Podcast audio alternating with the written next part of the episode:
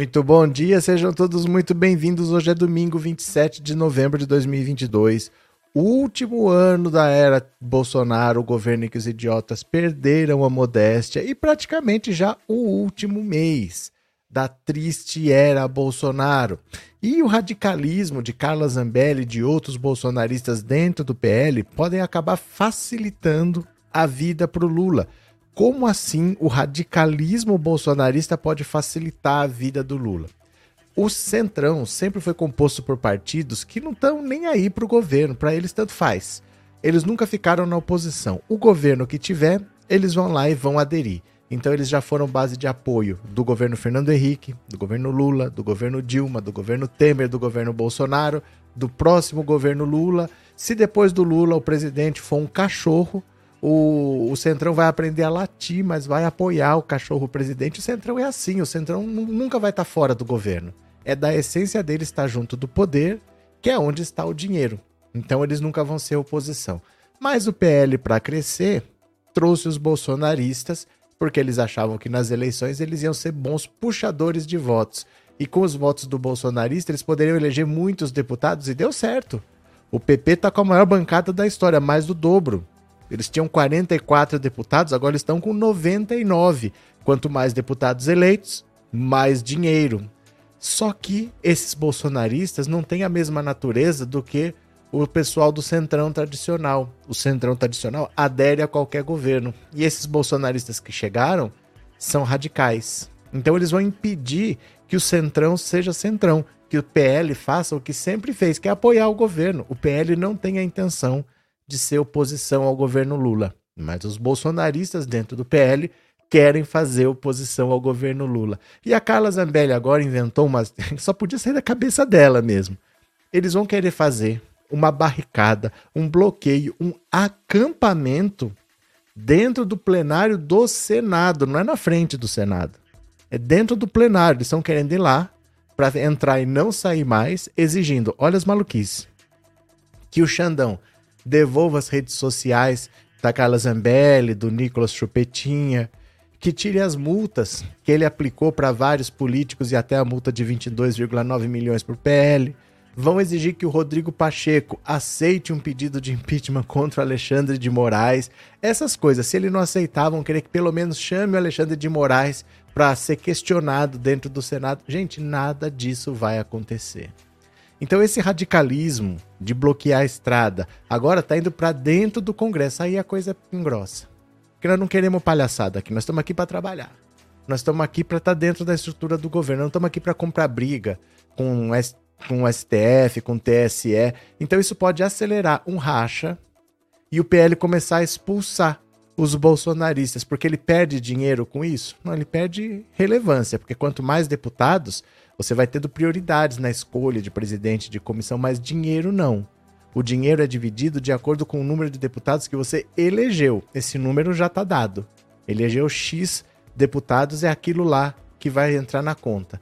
Mas se esse deputado sair, não muda. Você não leva esse dinheiro para onde você vai. Se você se elegeu por aquele partido, aquele partido elegeu tantos, é o que importa. Então o PL vai começar a expulsar e os bolsonaristas vão ficar cada vez mais isolados. Ao invés do bolsonarismo contaminar a direita para ser oposição ao Lula, o que está acontecendo é a própria direita está vendo que para eles é melhor isolar o bolsonarismo para que ele não contamine o resto da direita. Não interessa para o Valdemar da Costa Neto, para o Ciro Nogueira, que é presidente do PP, perder o controle dos próprios partidos para o bolsonarismo. Então o radicalismo da Carla Zambelli vai acelerar o processo de expulsão dessa galera e vamos ver que partido que vai aceitar. Porque não interessa para ninguém ficar comprando briga com, com o tribunal, certo? Vamos ler as notícias aqui rapidinho, é uma notícia curta, mas é importante que você saiba. Olha só. Efeito Zambelli. Racha no partido de Bolsonaro é acelerado por mobilização de radicais. Olha a loucura que eles estão querendo fazer. Venham aqui comigo, olha. O racha entre a base radical de Bolsonaro e os moderados do PL pode acontecer mais cedo do que o esperado, até mesmo antes do início da nova legislatura. Uma ala majoritária e com liderança de peso do partido está insatisfeita com o um movimento chamado internamente de Ocupa Senado, capitaneado pelos bélicos. A mobilização é realizada em nomes por nomes como a deputada federal Carla Zambelli e visa ocupar o Senado com pautas incendiárias como a pressão pelo impeachment do ministro Alexandre de Moraes. Um grupo de parlamentares radicais tem se organizado para fazer pressão sobre os senadores na próxima semana. Os moderados, no entanto, já estão preparados para ir para o enfrentamento e deixar claro que esse movimento não acontece em nome do PL e nem da bancada da legenda na Câmara. Não aceitaremos nenhum desses movimentos radicais em nome do nosso partido. Nossa relação é com o mundo da política e vamos prezar pelo diálogo e o equilíbrio. Eles querem falar em nome do PL e não vamos deixar, disse uma liderança da ala moderada, que prevê confrontos explícitos já na próxima semana. Como informou a coluna, lideranças deste grupo tentaram demover o presidente da legenda, Valdemar da Costa Neto, a fazer uma segunda coletiva de imprensa e dobrar a aposta na ação apresentada pelo PL ao TSE. Nela, a sigla pede a invalidação da maioria dos votos no segundo turno. A leitura desses correligionários é que a peça apresentada ao tribunal na terça-feira passada solicitando a invalidação dos votos já seria suficiente para sinalizar à base bolsonarista de que o partido estava atuando nesta frente. Valdemar, no entanto, ignorou essa ala do PL.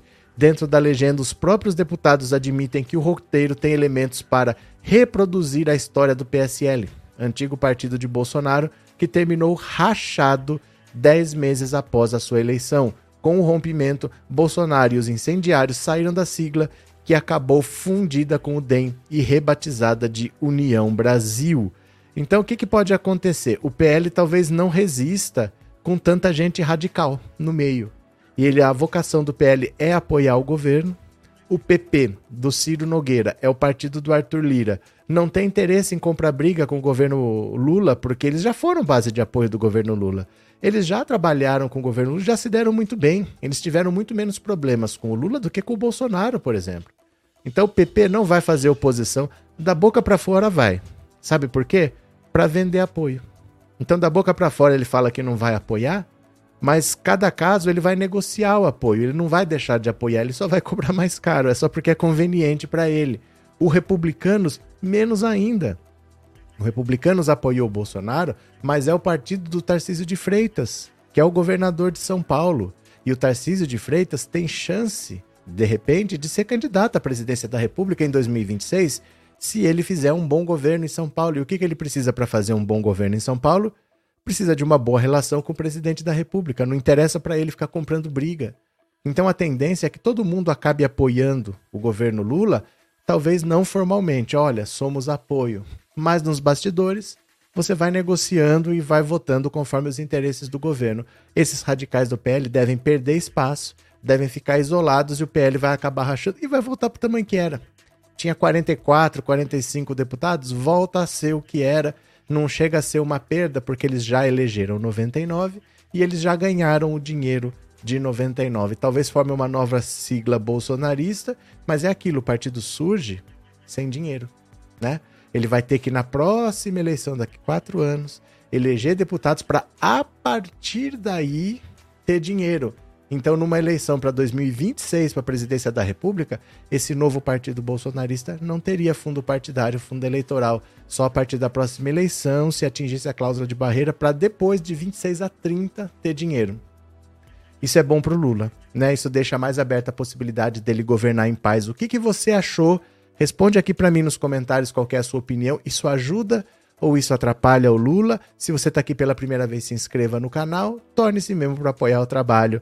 Até mais de noite, eu prometo que hoje tem live, tá bom? Beijo grande, meu povo, e eu já fui. Valeu, muito obrigado e tchau, beijos!